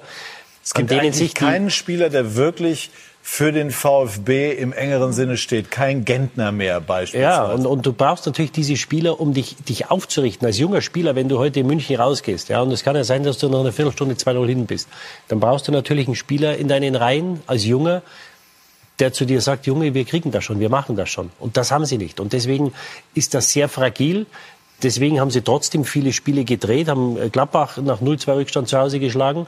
Aber sie sind halt sehr launisch. Das ist der Tatsache geschuldet, dass sie jung sind. Und ist ja auch nicht auszuschließen, dass sie heute in München gewinnen und sich selbst die Chance geben, da noch rauszukommen. Aber ähm, es ist eine, eine, eine launische Mannschaft. Sie sind ein Stück weit fragil und das ist, glaube ich, der Tatsache geschuldet, dass sie einfach sehr jung sind. Gut, also zur Wahrheit gehört auch, auch mit Gentner, wenn ich es richtig im Kopf habe, ist der VfB mal abgestiegen. Also das alleine ist es auch nicht, aber äh, das ist ähm, ein Teil der, der, der Gesamtbetrachtung. Einfach noch schnell zu Arminia Bielefeld. Haben am äh, Freitag in Bochum nicht gut gespielt, haben erst kurz vor Schluss verloren, aber es war kein wirklich gutes Spiel. Es war ein Eigentor äh, von Bello. Hier hat man äh, tatsächlich den Eindruck, äh, Friedhelm, dass der Trainerwechsel zu Kostmann nicht wirklich etwas bewegt hat. Äh, wie ist Ihr Empfinden? Ja, ich glaube, dass, äh, dass Arminia auch daran gescheitert ist, dass sie einfach viel zu wenig Tore geschossen haben. Ja, sie haben drei, vier oder 25 Tore nur erzielt. Klos ist verletzt, Salah das ist, ist nicht für mich, wirklich in der Lage. Das ist für mich aber auch ein ganz entscheidender Faktor Ja. gewesen. Das, was Didi eben oder auch du bei, bei, bei, bei Stuttgart vermisst hast, dass es dort eine Ide- Identifikationsfigur gibt mit Fabian Klos, ja. der natürlich wochenlang jetzt ausgefallen ist, der auch wichtige Tore immer noch gemacht hat. Und äh, das ist auch äh, mitentscheidend gewesen. Und äh, der Trainerwechsel ähm, kam für mich schon ein Stück weit überraschend, ne, weil ich gedacht habe, dass sie das dort äh, äh, doch weitermachen mit Frank bis zum bis zum Ende, weil jetzt ist das in einer Konstellation, äh, das, äh, wie soll ich das ausdrücken? Ein richtiger Trainer ist ja nicht da. Es macht der Torwarttrainer, der bisher immer für drei oder vier Torleute zuständig war, jetzt aber 25 oder 30 Spieler hat. Und das ist was anderes. Ja, und er hat ja, um eine Mannschaft zu führen, um eine Mannschaft zu trainieren, äh, gar keine Erfahrung. Und das dann in der Konstellation so weiterzumachen, das war schon äh, abenteuerlich. Abenteuerlich. Abenteuerlich, ja. Seit Friedhelm Funkel. Ja. Ist zwar die gleiche Maßnahme, die Hertha ergriffen hat, nochmal ein Trainerwechsel, aber völlig anders interpretiert. Ne? Da holst du einen Erfahrenen, der möglicherweise mit ähm, ein paar psychologischen Tricks arbeitet aufgrund Genau. seiner Erfahrung und da, wie Friedhelm gerade sagt, ein, ein, ein Trainer aus dem Staff quasi, der eine ganz andere Herangehensweise wahrscheinlich hat. Ja, also ich habe es ja auch im Heimspiel gesehen gegen Hertha BSC. Da war der Ansatz ganz anders, als man das vermutet hätte. Also eher spielerisch, wenig körperliche Wucht. Reicht es noch für Arminia? Also rechnerisch geht es noch. Wenn Stuttgart heute verlieren sollte, dann müssten sie ihr eigenes Heimspiel gewinnen und der VfB dann äh, verlieren. Dann wäre es äh, noch möglich. Torverhältnis ist schlechter als das. Ja, sie haben eine Riesenchance gehabt am Freitag, möglicherweise mit dem Münchner Sieg heute, dass sie es selber in der Hand haben äh, gegen Leipzig am letzten Spieltag. Äh, Ich kann mir beim besten nicht vorstellen, dass sie Leipzig schlagen am letzten Spieltag, auch wenn die Leipzig im Moment äh, sehr äh, wank wankend unterwegs sind. Ich glaube, das sie ist haben dann schon eine Chance, die werden sie auch versuchen zu nutzen. ja, und sie haben da, nichtsdestotrotz haben sie eine, eine unheimliche Wucht und einen unheimlichen Kader. Und wenn du so einem Verein dann die Chance nochmal gibst, wie es die Freiburger gemacht haben äh, gestern, dass du ihnen äh, selbst nochmal die Chance gibst, aus eigener Kraft das zu packen, dann glaube ich, machen das die Leipziger auch. Und das heißt natürlich dann oder würde heißen, dass die Arminia absteigt. Gut, also schauen wir, wie sich das nächste Woche entwickelt. Wir haben noch drei, vier Minütchen, äh, bevor wir über die Bayern sprechen und wollen das nutzen, über den ersten FC Köln zu sprechen, äh, der ähm, ins europäische Geschäft eingezogen ist. Das ist schon mal sicher. Noch eine kleine Chance hat, vielleicht sogar die Europa League zu erreichen, je nachdem, wie Union dann äh, spielt. Du warst gestern in Köln. Das Thema Platz, Sturm, kein schönes Wort, aber Mhm. haben wir besprochen. Ähm, aber ansonsten, wie hast du so die, die, äh, die kölsche Seele sozusagen erlebt? Naja, ich als Rheinländerin natürlich aufgesaugt, das muss ich ja immer wieder gestehen. Aber es war schon eine skurrile Situation, mit einer Niederlage das zu schaffen. Ähm, Köln hat gut gespielt und, und gleich zu Beginn zwei dicke Chancen gehabt. Also dann glaube ich, wäre das Spiel anders gelaufen. Ähm, Wolfsburg zwischenzeitlich wirklich auch guten Fußball geboten, dann aber das versucht zu verteidigen und, und Köln hätte das Spiel gewinnen müssen. Und das war ja auch dann am Ende, ähm, das fand ich dann auch wieder, die Reaktion von Steffen Baumgart passt zu seiner ganzen Performance in dieser Saison. Nee, so richtig freuen kann er sich jetzt nicht, weil man eben mit einer Niederlage Europa erreicht hat aber zufriedenstellt in die Leistung der Mannschaft. Also sehr, sehr typisch wie der Steffen Baumgart, der die Leistung manchmal über das Ergebnis stellt, um den Entwicklungsprozess nochmal zu Ja, betonen. und er hat sich selber auch im Interview äh, zurückgenommen. Ne? Also hat also Absolut. die Komplimente eigentlich weitergereicht. Kennzeichnet ihn das auch? Ja, also ich glaube, das, was Köln mit Steffen Baumgart gelungen ist, ähm, ist der äh, viel zitierte Volltreffer tatsächlich. Ne? Er hat in Köln ähm, erstmal fußballerisch das geschafft, was, was, wovon man in Köln lange träumt, nämlich wirklich attraktiv nach vorne zu spielen, offensiv zu spielen und hat auch dafür schwächere Phasen mal in Kauf genommen. Das finde ich schon mal großartig.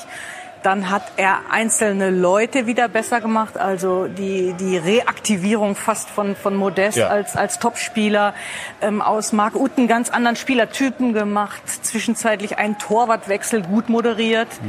Äh, hat, glaube ich, zur Winterpause drei Innenverteidiger verloren und mit zwei relativ Jungen da ähm, ähm, das sehr stabil hinbekommen.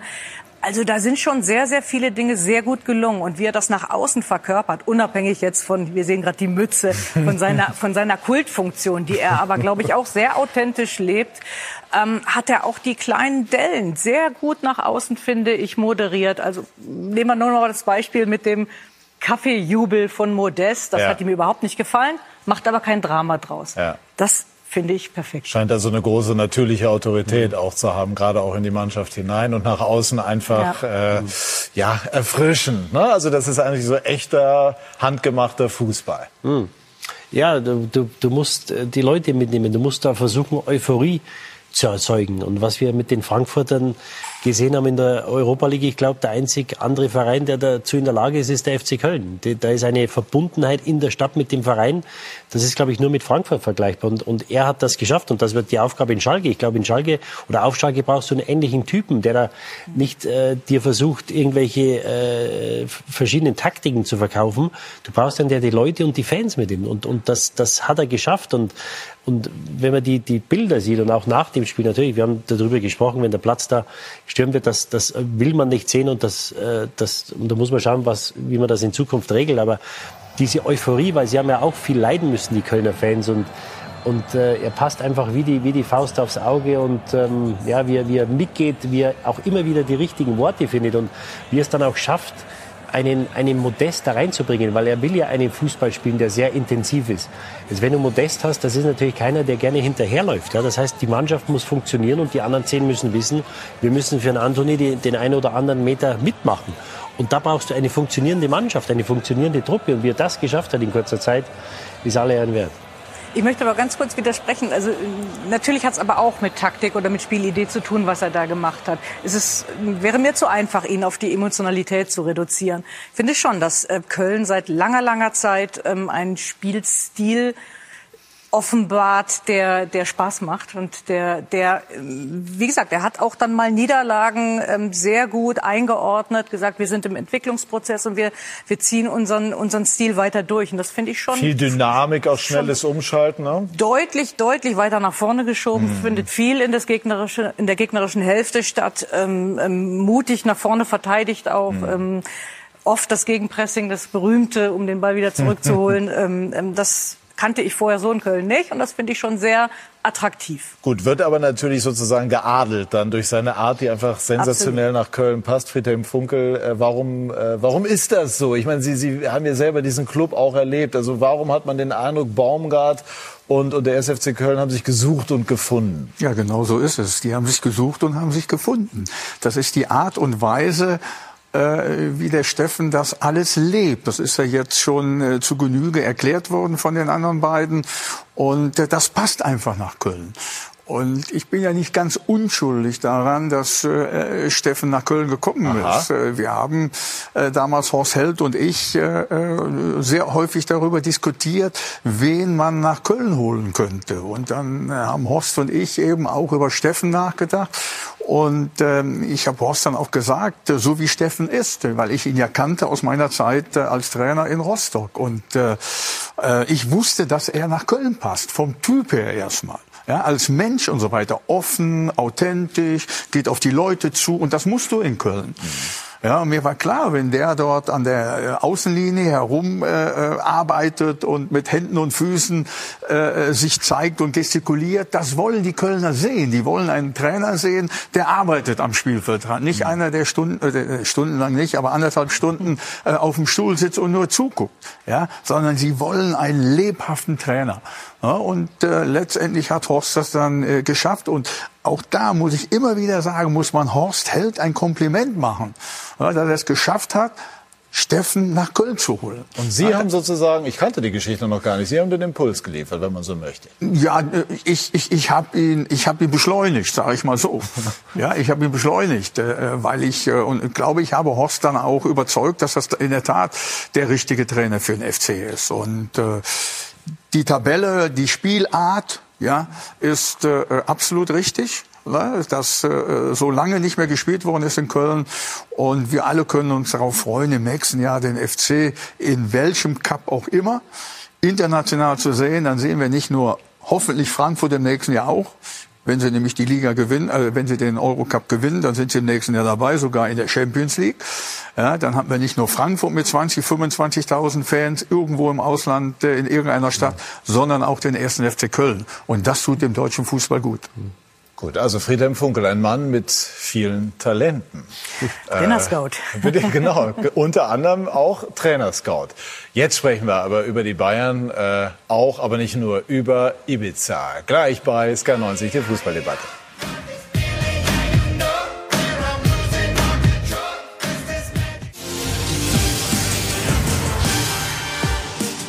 Wir sind zurück bei SK90, die Fußballdebatte und sprechen über den deutschen Meister Bayern München. Zuletzt allerdings hatte man den Eindruck, Jürgen Müller, dass trotz des erneuten Titelgewinns die Stimmung nicht wirklich euphorisch ist.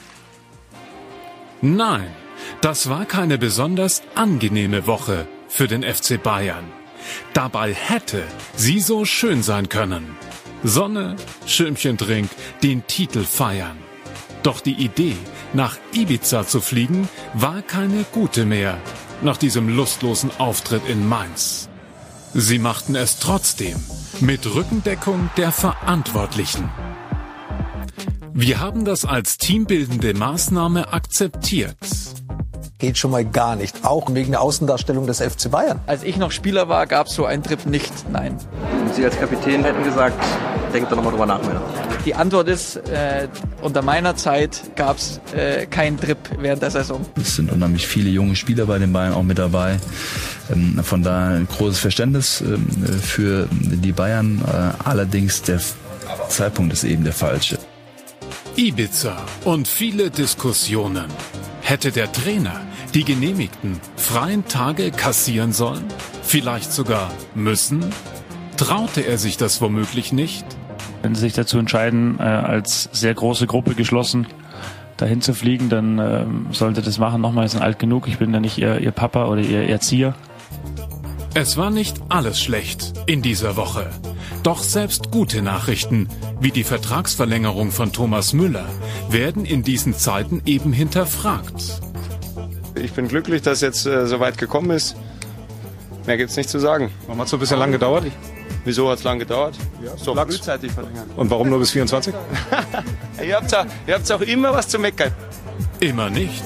Doch die zehn Verhandlungen fallen auf in diesen Wochen. Bei Neuer zieht es sich weiter. Bei Knapri ist es noch komplizierter. Ich würde ihn sehr gern behalten, das ist glaube ich klar. Ich äh, schätze ihn als Spieler und als Mensch. Aber es liegt äh, dann nicht immer in der Hand des Trainers und äh, da spielen leider sehr viele Parteien mit rein, die alle ihre berechtigte Meinung haben. Die aktuell entscheidende Frage ist eine andere.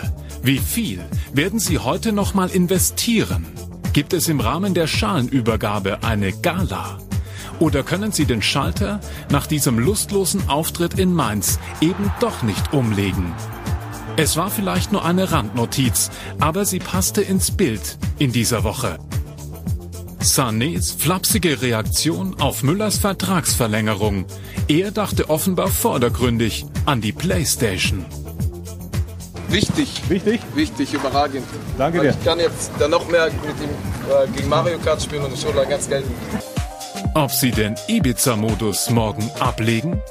Es wird um Fußball gehen, um sportliche Entscheidungen für andere Teams. Ob sie nun wollen oder eher nicht. Also je mehr man äh, von diesen Bildern sieht, umso mehr steigt das Verständnis dafür, dass die Bayern das gemacht haben. Aber im Ernst, natürlich war der Zeitpunkt strittig, klar. Aber Friedhelm Funkel hat schon eingangs der Sendung gesagt, äh, hätte es oder stört es nicht. Nein, mich hätte es nicht gestört, weil es keinen Einfluss äh, auf das Ergebnis in Mainz gehabt hat. Das war ja aber es hat, eine, es hat eine Außenwirkung. Das hat eine Außenwirkung, aber man soll sich nicht immer von Außenwirkungen von irgendetwas abhalten lassen, äh, was man was man vielleicht gerne macht. Hm. Und äh, sie haben, ich weiß nicht, wie lange im Vorfeld. Aber mit der Begründung könnte man natürlich auch eine Woche fahren und sagen, mich stört die Außenwirkung Nee, nicht. eine Woche nicht. Also es sollte ja schon so, es sollte schon vertretbar sein. Mhm. Und ich finde zwei Tage, wenn das nächste Spiel erst sonntags ist wie heute, äh, junge Spieler, die können dann auch mal zwei Tage am freien Tag äh, nach Ibiza fliegen. Mhm. Was, äh, wie der FC Bayern das dann verkauft hat als teambildende Maßnahme, Äh, das ist jetzt nicht Naja. unbedingt glücklich gewesen. Das muss man ganz klar sagen. Am Ende einer Saison eine teambildende Maßnahme zu machen, äh, ich glaube nicht, dass das hilft. Ähm, Jetzt mal angenommen, äh, Julian Nagelsmann hätte das wirklich nicht so gut äh, gefunden. Also nach dem, was ich gehört habe, ist das tatsächlich so. Äh, Schwächt das dann in gewisser Form äh, seine Autorität, wenn das doch stattfindet? Oder hätte er umgekehrt dann sagen sollen, nein, das macht ihr nicht? Das ist sehr schwierig. Äh, Er hat ja gerade gesagt, er ist ja nicht der Papa der, der, der Spieler, um da irgendwas zu verbieten. Er hat ja auch nicht klar gesagt, äh, dass er dagegen ist. Das hat er ja auch nicht gesagt. Ich finde, dass es keine, äh, wirklich nichts damit zu tun hat, wie die jetzt heute gegen den VfB Stuttgart spielen. Und ich persönlich habe es ja auch eingangs gesagt, wenn die Mannschaft mich gefragt hätte, wäre ich sogar mitgeflogen. Ich glaube, man muss da sogar unterscheiden. Also die Konkurrenz macht es den Bayern ja quasi zum Vorwurf, weil man Mhm. eventuell den Wettbewerb verzerrt.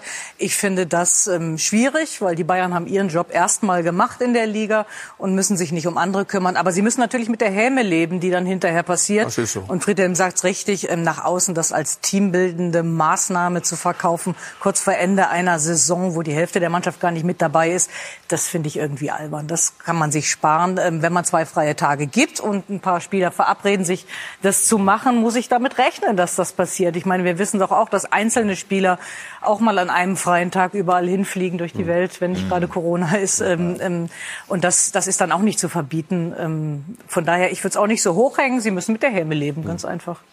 Ja, Also ich fand die, die Diskussion auch äh, überzogen. Sie haben zwei freie Tage, ob die nach Österreich fahren oder nach Ibiza spielt keine Rolle. Und wenn die jetzt halt, äh, heute früh oder, oder gestern Abend zurückkommen, dann sage ich, Moment mal, so geht das nicht.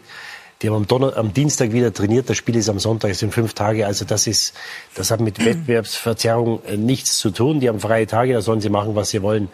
Was ich nicht verstehe, äh, weil du den Trainer ansprichst, du musst das halt, du musst das halt mit dem Trainer ausmachen. Und wenn wir den Berichten glauben, dann ist die Teammanagerin am Donnerstag zu ihm gekommen und hat gesagt, die Jungs wollen dahin oder fahren dahin. Also er wurde mehr oder weniger vor vollendete Tatsachen gestellt.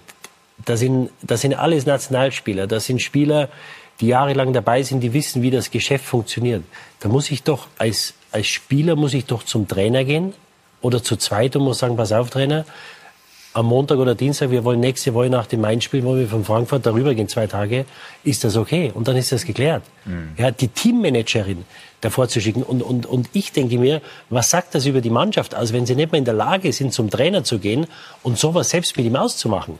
Und ich glaube nicht, dass der Trainer die Möglichkeit hatte, das zu unterbinden, weil wenn du dann am Donnerstag sagst, ja, also ich, der Vorwurf ist, ist an die Spieler, wenn du am Donnerstag dann sagst, nee, nee, das will ich nicht, weil das geht nicht, das während der Saison, das könnt ihr nach der Saison machen, dann hast du natürlich möglicherweise Probleme, wenn du nächstes Jahr in die Saison gehst, weil du als Trainer natürlich abhängig bist von den Spielern. Äh, Friedhelm weiß das besser wie ich. Wenn die Spieler äh, für dich nicht wollen, äh, dann kannst du wieder nach Hause gehen. Ja, also das war, glaube ich, keine Option, aber ich verstehe die Spieler nicht. Und da, es waren ja nicht alle dabei, aber es waren ja viele erfahrene Spieler, es waren ja nicht nur Junge dabei, dass die nicht in der Lage sind, zum Trainer zu gehen und sagen, pass auf, Trainer, so und so. Und dann hätte er wahrscheinlich überhaupt kein Problem damit gehabt. Das Problem hat er jetzt, dass er, wie gesagt, am Donnerstag von der Teammanagerin informiert wurde und vor veränderte Tatsachen gestellt wurde. Ja, das wusste ich nicht. Also das ist äh, die Vorgehensweise ist äh, ist wirklich komisch. Also das äh, das sollte dann äh, im Vorfeld äh, von den Spielern schon äh, kommuniziert werden zum Trainer. Äh, Ich meine, das sind ja alles mündige Spieler, das sind ja Nationalspieler, das sind Familienväter und so weiter. Die können doch dann auch zum Trainer hingehen und äh, sagen, pass mal auf. Ich glaube, die duzen die, den Trainer ja auch, sagen Julian, pass auf.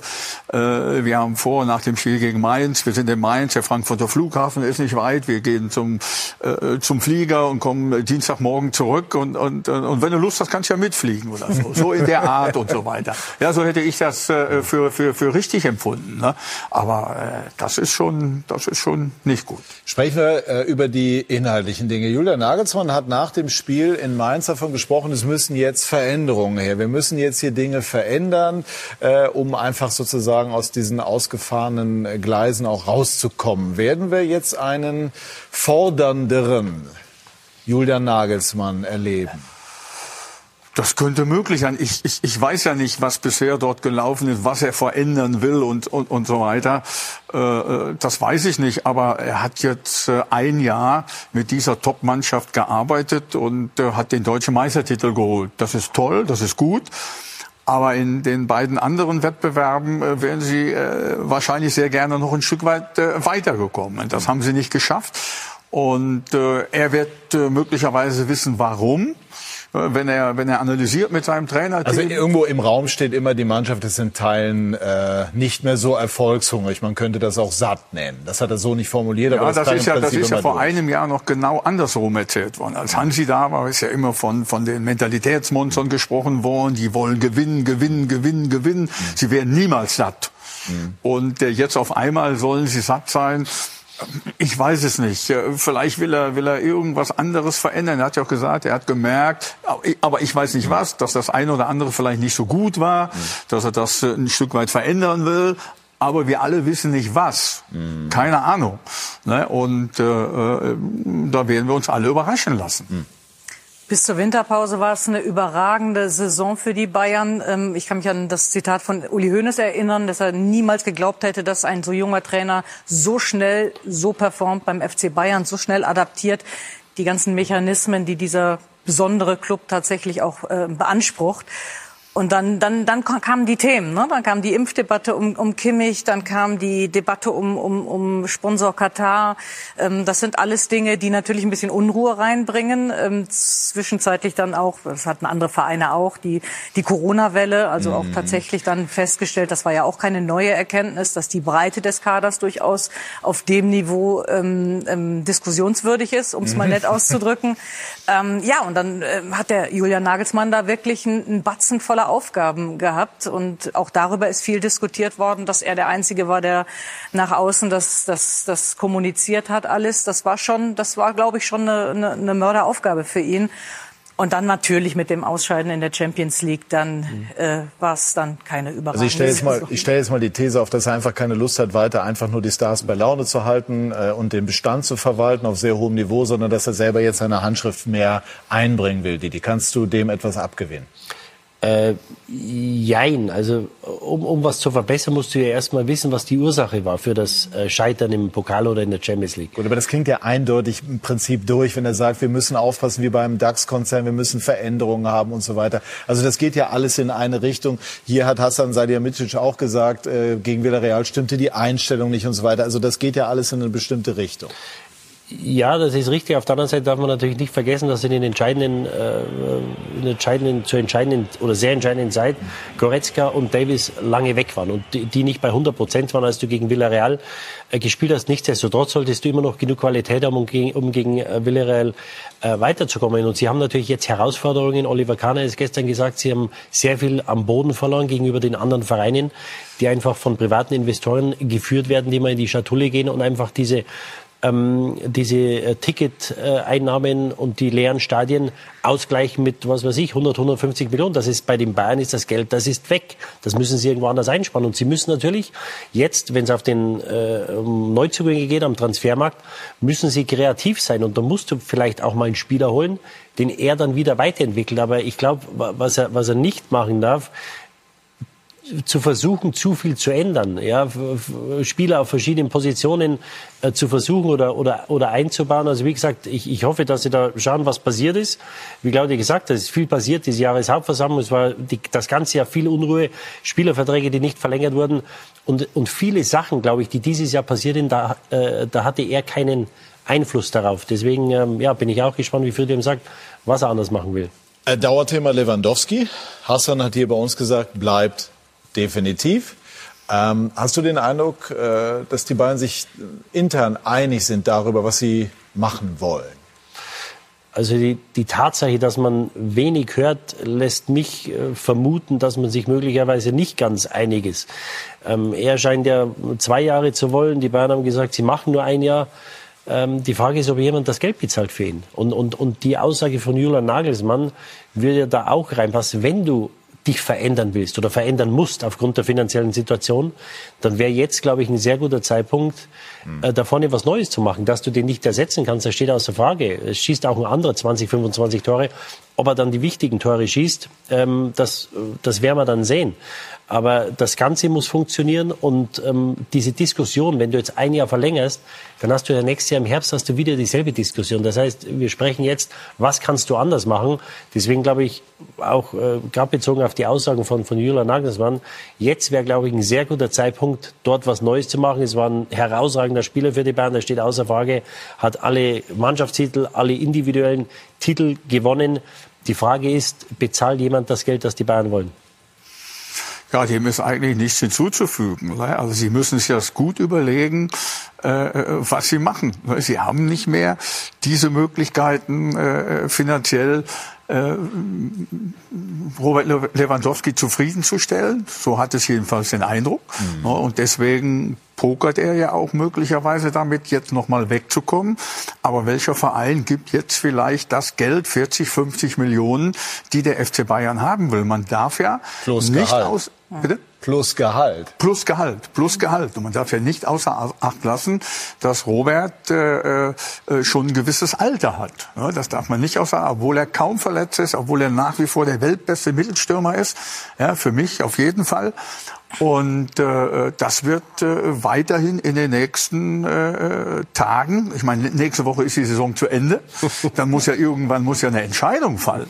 Ja, nicht nur für Robert, sondern auch für den FC Bayern, dann einen Spieler zu holen, der auf dieser Position spielen kann. Ersatz gibt es nicht. So einen guten Spieler wie Robert kriegen sie nicht. Aber es gibt für die Bayern immer einen Spieler, der 20 oder 25 Tore so in der Art, wie Bayern Fußball spielt, erzielen wird. Das glaube ich schon. Aber keine 35 oder 40.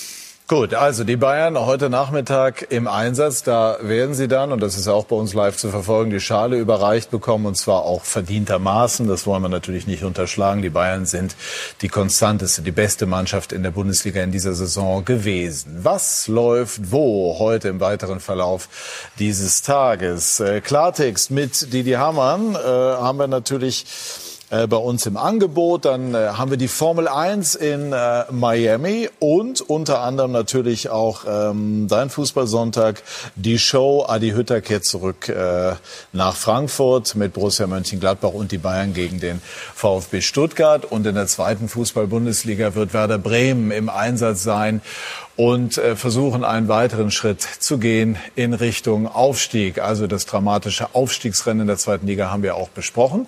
Dann bleibt mir noch, äh, mich ganz herzlich zu bedanken bei dieser munteren Runde. Ganz kurz, Friedhelm, wie sind die weiteren Pläne?